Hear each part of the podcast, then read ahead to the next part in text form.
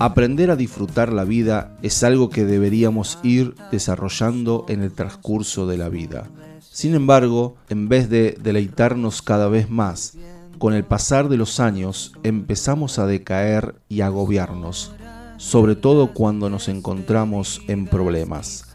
Es fácil contentarse cuando uno tiene todo lo que necesita o cuando está libre de problemas o enfermedades, pero la vida no es así.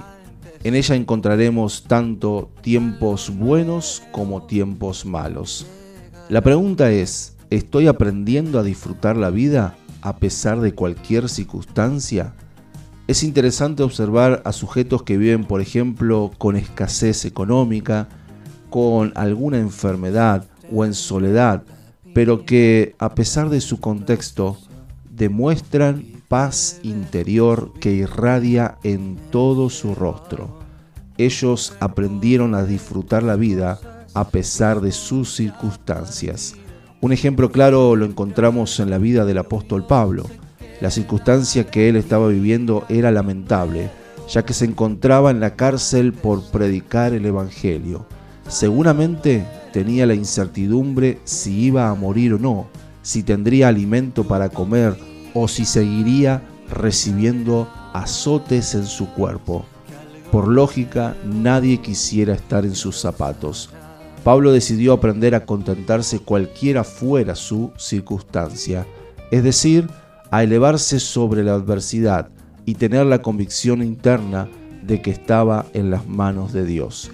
Por eso menciona lo siguiente en Filipenses 4, versículos 12 y 13.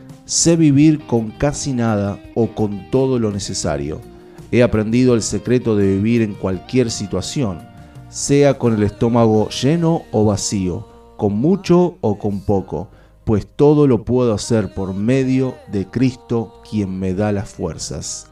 Es necesario ser intencionales para aprender a disfrutar la vida, sea cual fuera la situación, tomar la decisión de no dejar que las circunstancias influyan en nuestra vida en forma negativa podemos vivir con un corazón contento y agradecido, y esto es posible cuando podemos decir con firmeza y convicción que tengo a Jesús en mi corazón y con su fuerza todo lo puedo hacer.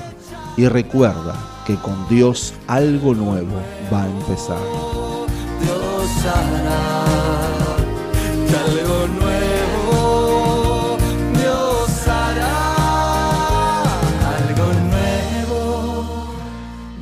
hará